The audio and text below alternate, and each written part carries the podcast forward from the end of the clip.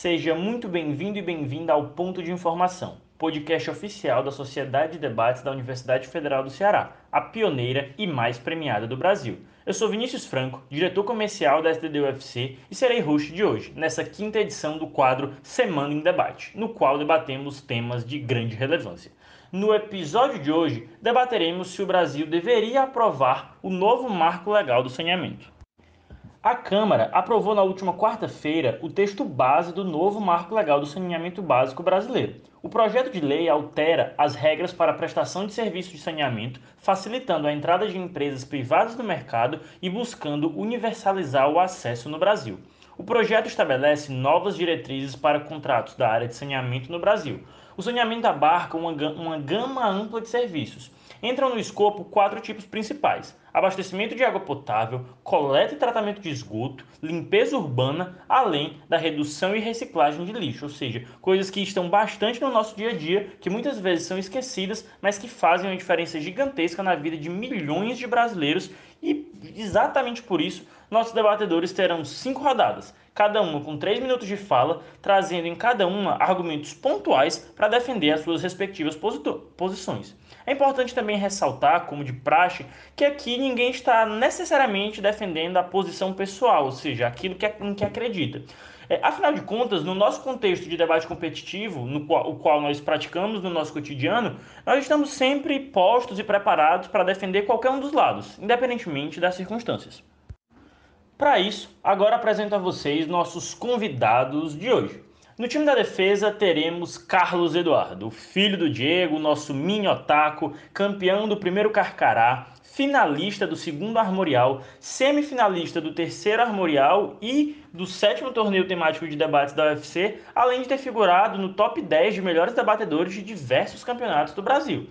Já pelo lado da oposição, nós teremos Júlia Ribeiro, a famosa mulher perfeita da STD e princesa do marketing, campeã do segundo Maria Curupaiti de debates, um campeonato que recentemente, inclusive, na, se não me engano, na última edição, eu falei aqui para vocês e hoje a gente trouxe ela, finalista do primeiro Rio Proem e do torneio anual de debates da UFC, além de semifinalista em mais de cinco campeonatos.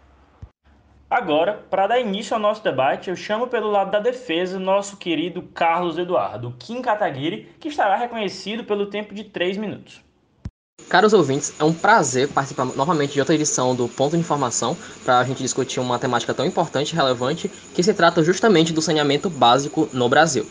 Acho que uma coisa que a gente deve deixar clara desde o começo é principalmente qual é o contexto hoje do saneamento básico e por que, que essa medida ela vem e o que, que ela objetiva alterar. Primeiro, o que, que a gente tem hoje como saneamento básico dentro do sistema brasileiro? Ele se forma basicamente de empresas estatais ou de um, uma, uma porcentagem muito mínima com empresas privadas, correspondendo hoje a apenas 6% de todo o Brasil. Mas beleza. E o que que isso reflete em números? Bem, a gente tem hoje que mais de 100 milhões de brasileiros ainda não têm o acesso a sistemas básicos do saneamento, e esse, esses 100 milhões é principalmente em relação ao seu esgoto, a coleta de resíduos ela, só, ela não atinge 52 milhões de brasileiros, e o distribuimento de água ainda não atinge 39 milhões de brasileiros. Isso é uma coisa que a gente deve destacar nesse, nesse debate, porque o Brasil ele possui um dos maiores ele tem ele possui o maior cerco hídrico do mundo, ou seja, nós temos a maior reserva de água doce e precisamos muito bem saber cuidar de algo tão precioso e, e conseguimos de fato fazer uma distribuição adequada dentro do país. E isso não fica apenas refletido quando a gente olha para nosso, nossas percas dentro do sistema de saneamento básico, que hoje correspondem a 39% dentro do sistema público. Certo, Carlos?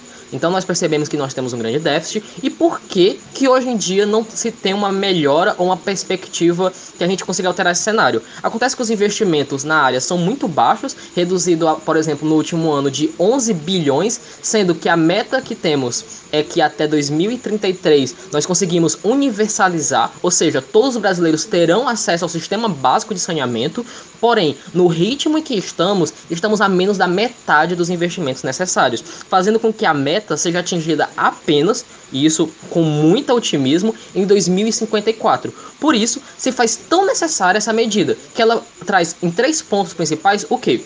O, o prorrogamento do prazo para os fins dos lixões para capitais, municípios, etc ela facilita a privatização de estatais do setor e, principalmente, ela extingue o modelo atual de contrato entre municípios e empresas estaduais de água e de esgoto. O que acontece hoje é que não se abre licitações, ou seja, não há uma concorrência do mercado para conseguir lidar com esse sistema. Nós perpetuamos esses contratos sem que haja uma previsão e acontece que isso continua perpetuando um sistema que não se adequa, um sistema que não tem tecnologia suficiente, por exemplo, para muitas vezes detectar um cano furado e é preciso que a população reclame, reclame, reclame e daqui cinco anos eles consertam o saneamento para que a água volte por mais duas semanas e quebre de novo. Nós temos um sistema que hoje é falho, um sistema retrógrado e um sistema que não se adequa. E por conta disso é mais que necessário uma nova lei que busque é, otimizar esse sistema e principalmente trazer a tecnologia necessária. Muito obrigado, Carlos. E para começar pelo lado da oposição, por iguais três minutos, eu chamo Júlia Ribeiro. Oi, pessoal, é um prazer estar aqui participando dessa edição do podcast da Sociedade de Debates da UFC. É um prazer, enfim, estar aqui com o Carlos, com o Franco. E vamos lá, direto ao ponto, sobre essa discussão sobre o novo marco do saneamento no Brasil. Eu reconheço todos esses problemas que o Carlos aponta e que sim, eles são importantes de serem solucionados. A universalização do saneamento básico é realmente um objetivo que eu acho que todo mundo aqui nesse debate quer alcançar.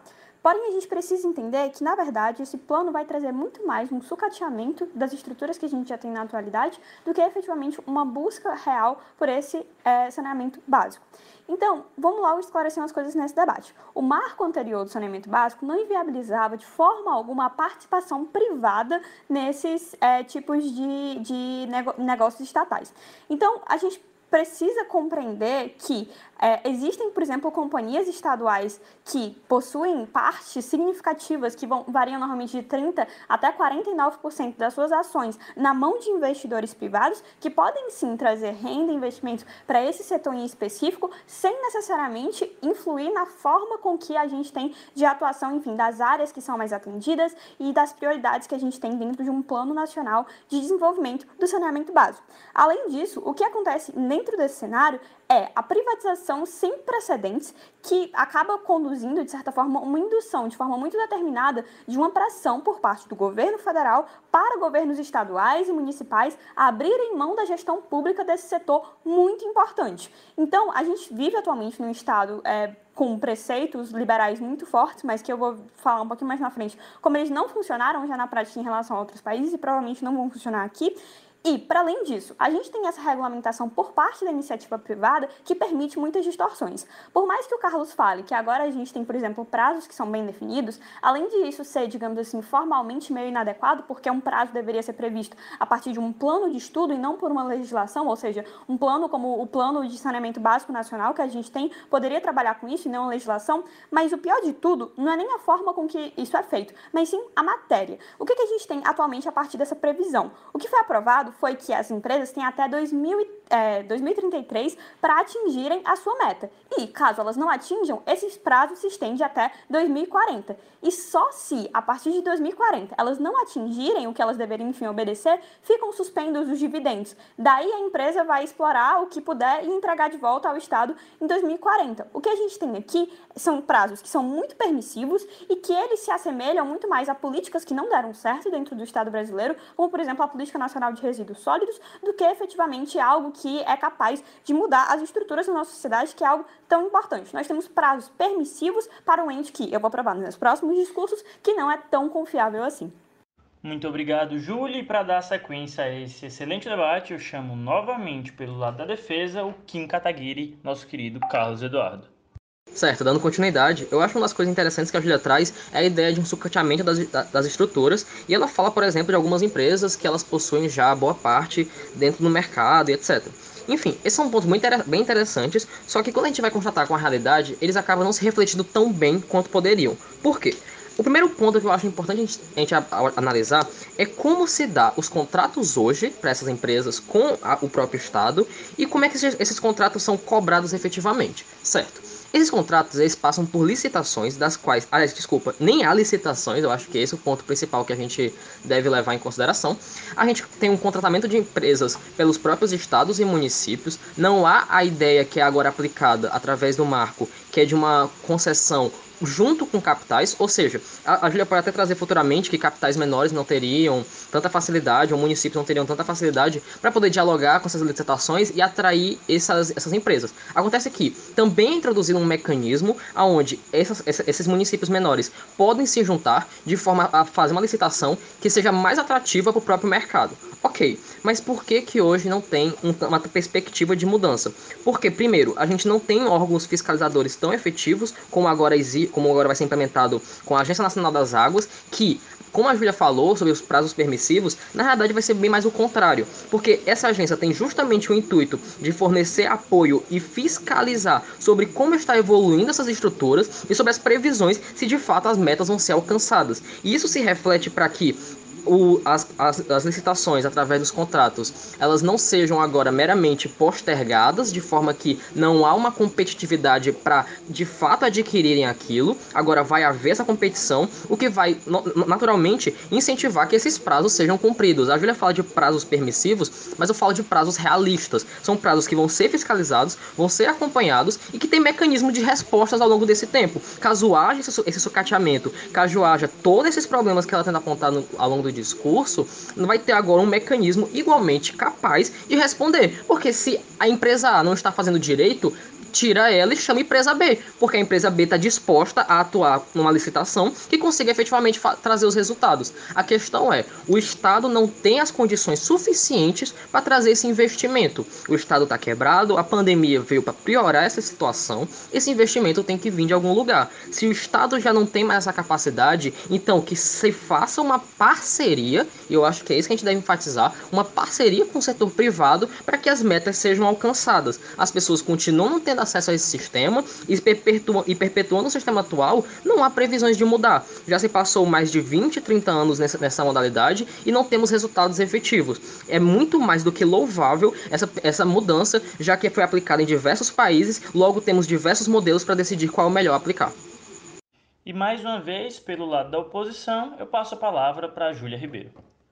Bom, vou fazer algumas clarificações aqui no debate. Primeiro, a gente já tem um processo de licitação dentro do status quo. O problema, digamos assim, na verdade, a, a realidade é que a gente tem geralmente um fornecedor único, tanto do serviço de prestação de esgoto, quanto no serviço, digamos, de fornecimento de água.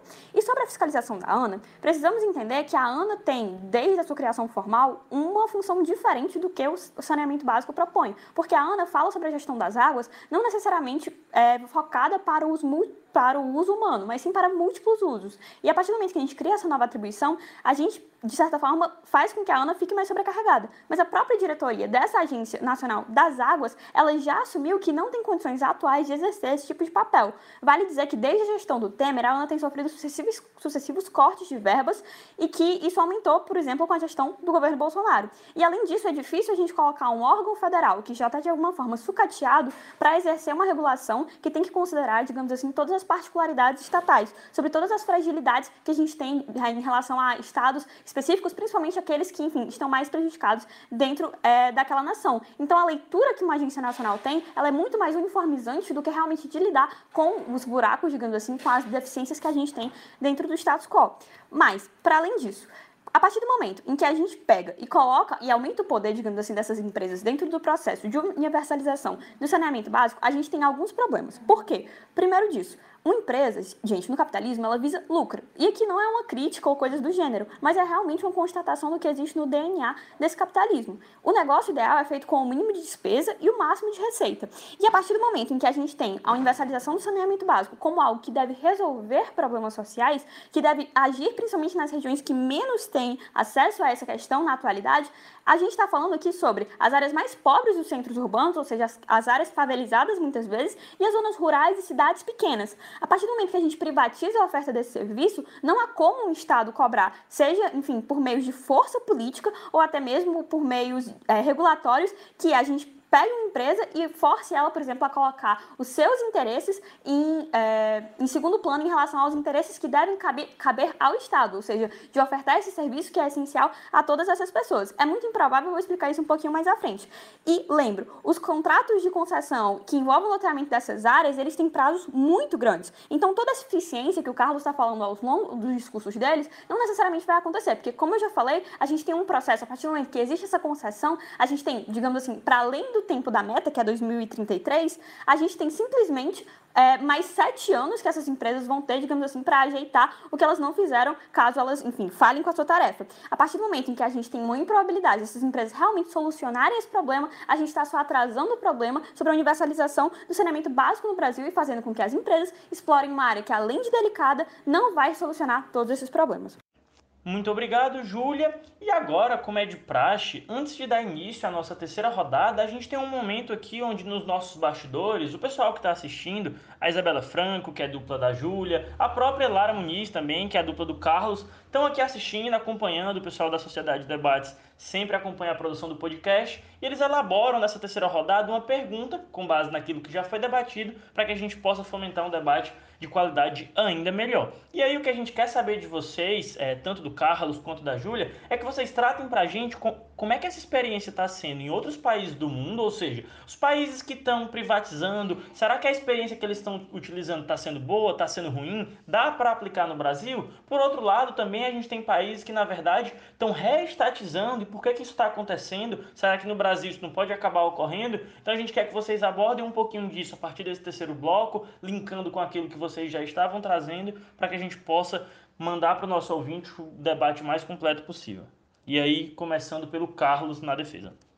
Certo, muito obrigado pela pergunta, galera. Eu acho que realmente é um dos tópicos que a gente deve explorar ao longo desse debate para tornar ele o mais completo possível. Ok, como ocorreu em outros países, como acontece hoje e quais são algumas tendências que a gente consegue observar. Primeiramente, a gente tem que deixar claro uma coisa, que é o modelo pelo qual vai se dar é determinante para a gente conseguir alcançar ou não nossos resultados. Boa parte dos países que eles vêm recuando sobre as maneiras que eles fizeram foram países que principalmente fracassaram desde o primeiro momento para delimitar de como isso iria ocorrer. Então a gente tem exemplos como a própria Alemanha, que é o que está recuando em grande massa, e a França. Ok, mas o que, é que eles fizeram, e até mesmo pegando exemplo da América Latina, como a China e a Bolívia, o que, é que eles fizeram de errado para que isso desse tão errado?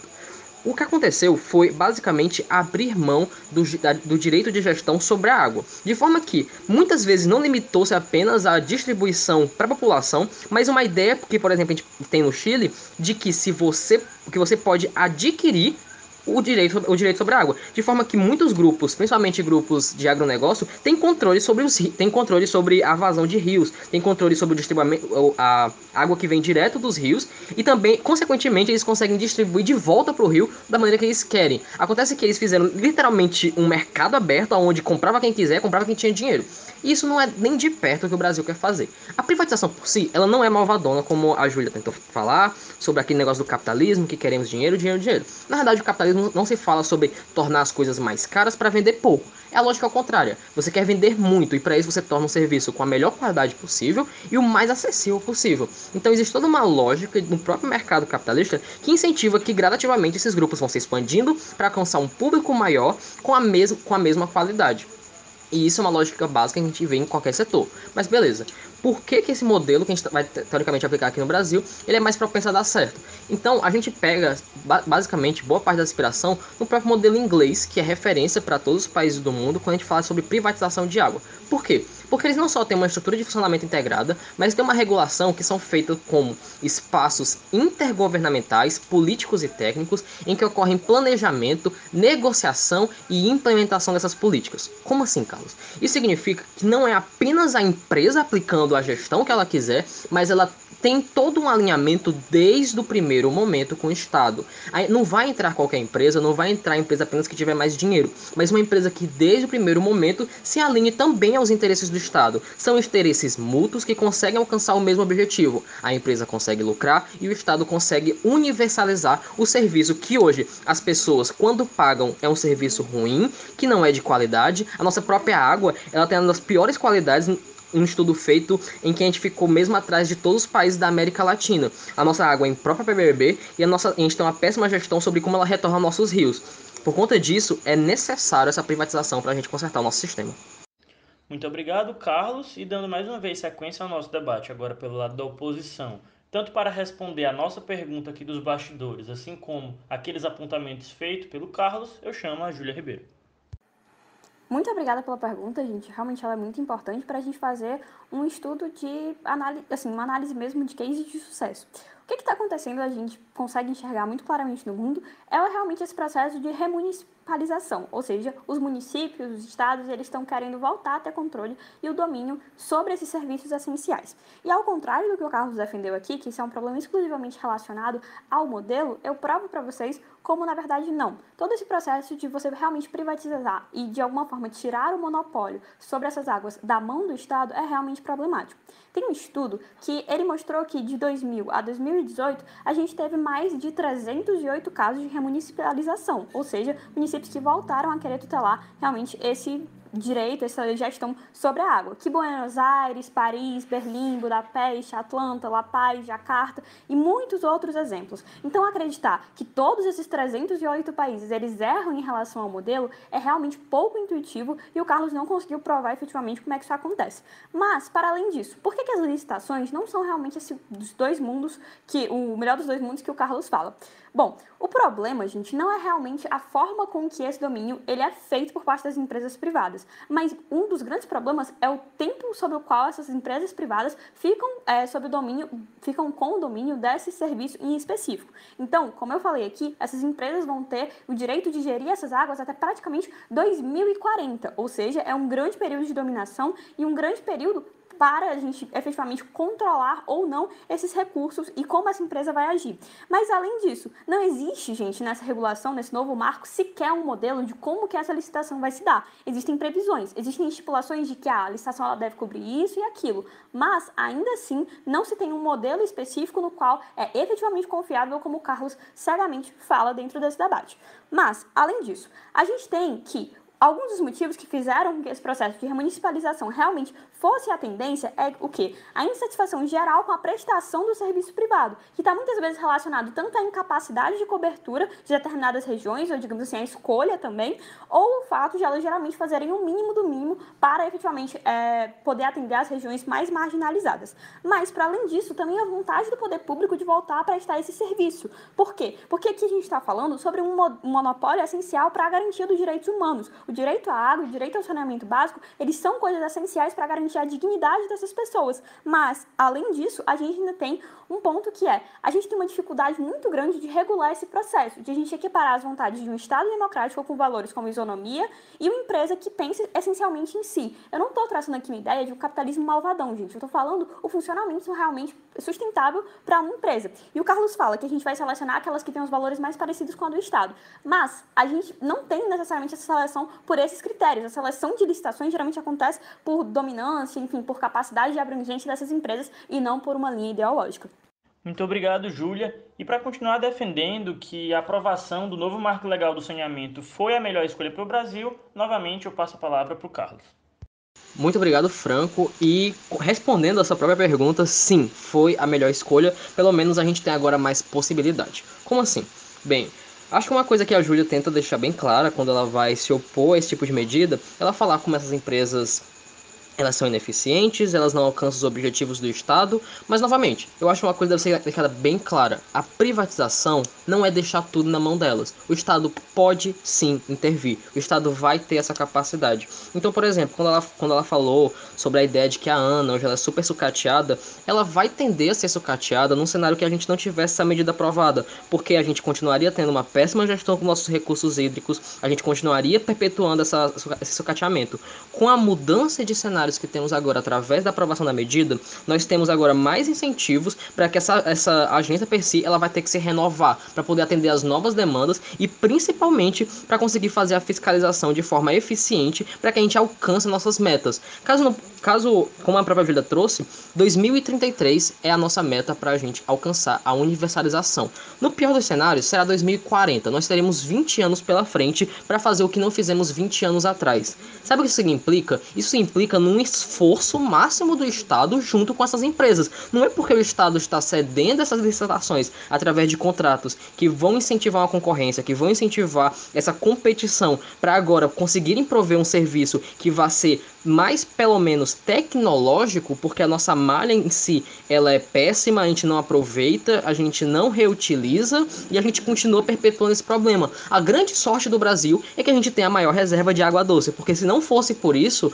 nós estaríamos enfrentando problemas ainda piores. Então, justamente enquanto nós ainda temos a possibilidade de fazer algo, foi mais do que necessária a aprovação desse marco. Por quê? Os problemas que a gente vê, eles não iriam mudar. E por que, que agora eles podem mudar? Como eu já falei anteriormente, não só vai ter um investimento para a própria renovação da nossa malha atual, mas vamos, vamos comprar pior, o pior cenário possível, que seria a pior ideia, que seria a pior aplicação que é o quê? Que essas empresas privilegiarem determinadas capitais, privilegiarem determinados municípios que seriam mais habitados. Mas agora, pelo menos, o Estado ele não está sendo tão atarefado de prover para todos. O Estado agora só precisa prover para a galera que não está tendo acesso. Então, vamos, então se a medida for, for, passar, for aprovada e feita da pior maneira, nós vamos ter um Estado agora menos afogado, no sentido em que nós temos agora nossos investimentos que eram para tudo, pelo menos esse investimento agora pode ser redirecionado de maneira mais efetiva para atender a quem não tem acesso. Então, beleza. Se o capitalismo é tão malvadão que ele atenda os centros e agora o, o Estado tem a possibilidade de atender os demais. Porque, novamente, o Estado ele ainda pode atuar e o Estado vai atuar, porque o Estado não perde o seu compromisso com a sociedade. Isso aconteceu, por exemplo, na ideia do projeto Luz para Todos, aonde reconheceu-se que de fato não estavam alcançando todas as regiões e o Estado interviu e conseguiu prover esse acesso. Então agora não só melhorou o serviço que estava sendo provido, mas conseguiu também universalizar porque diminuiu as demandas do Estado. Nossa, caralho, passou três minutos. Muito obrigado, Carlos, e novamente pela oposição eu chamo a Júlia Ribeiro. Primeiro de tudo, Carlos traz uma ideia de que o Estado vai agir necessariamente nas áreas em que a iniciativa privada não agirá.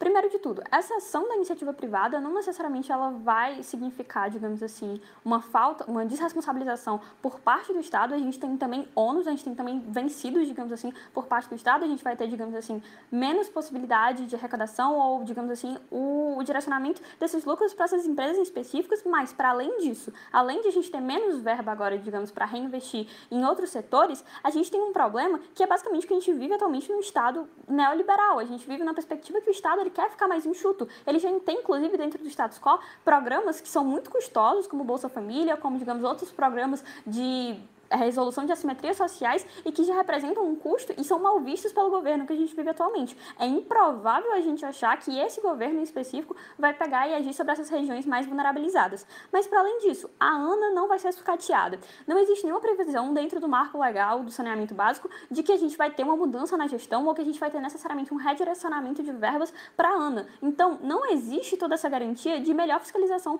por parte de um órgão que eu já disse, que ele é sucateado e que ele não é sucateado, Carlos, por um problema de gestão, mas por um problema de verba pública. E a partir do momento que eu fragilizo o órgão que é responsável por fazer essa fiscalização, a gente já tem um indicativo de que não necessariamente a gente vai ter a melhor gestão por parte da iniciativa privada.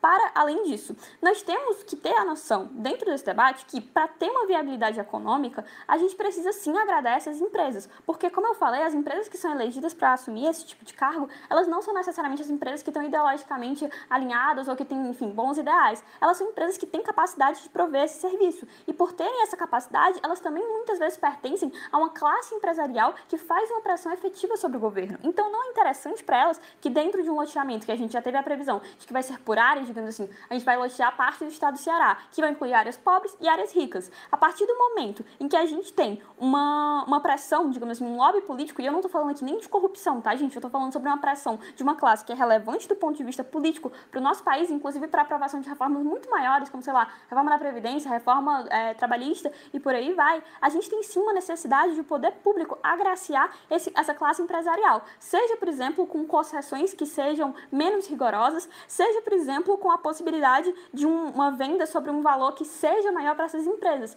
Então, a todo custo, a gente vai ter sim um tipo de atuação que eu não estou dizendo que essas empresas são malvadas, mas eu estou dizendo que elas não necessariamente estão comprometidas com os ideais que são necessários para essa população, que a gente precisa realmente promover, digamos assim, uma integração social para que esses indivíduos tenham a possibilidade de acesso ao saneamento básico. E falar que os problemas vão, vão se resolver em 2033 não é verdade. Como eu já falei, a gente tem prazos permissivos e que essas empresas vão poder fazer o que bem quiserem pelos próximos 13, na verdade, pelos próximos 20 anos, com a perspectiva de adiamento, como eu já falei.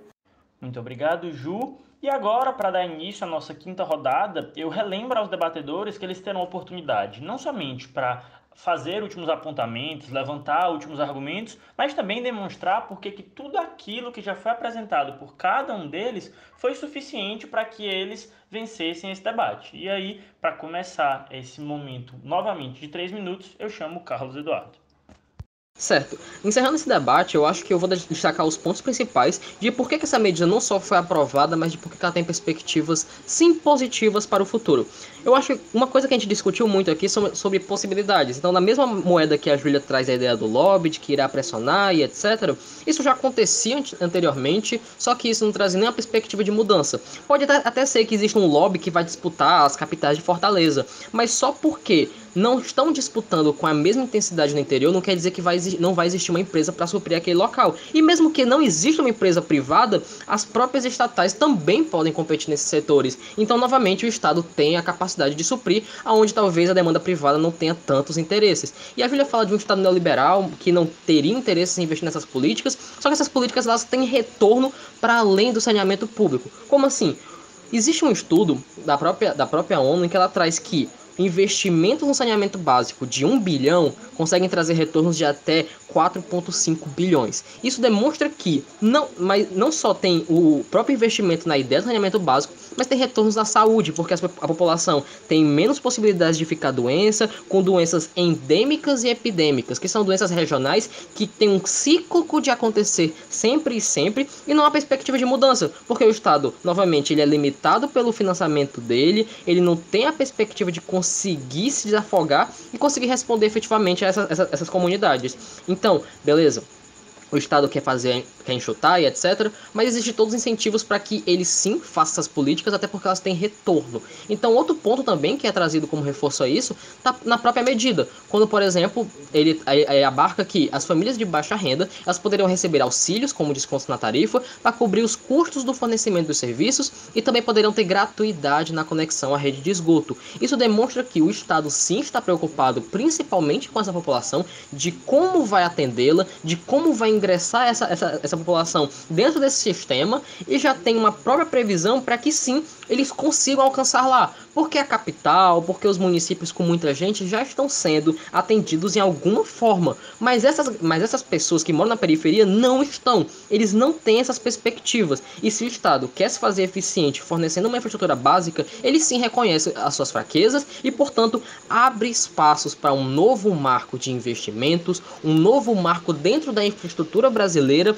um setor básico, mas sim que é um setor importante que para a gente consiga modernizar ele, que a gente consiga dar a devida importância para ele, que se entre o capital privado, que é um capital que vem de grandes empresas, que tem grandes possibilidades de conseguir não só adequá-la, ampliá-la e principalmente dar a tecnologia que é precisa para poder garantir o abastecimento da casa de cada cidadão brasileiro. Muito obrigado por iguais três minutos. A Júlia Ribeiro tem também a oportunidade de tecer suas últimas argumentações e contraposições àquilo que foi dito pelo Carlos. Bom, encerrando aqui a nossa discussão. O Carlos, ele cai numa contradição muito grande, porque ele concorda comigo que realmente o maior empecilho que a gente tem para a universalização do saneamento básico é a chegada, digamos assim, é, realmente a essas regiões mais fragilizadas socialmente, ou seja, as mais pobres ou as mais distantes e tudo mais.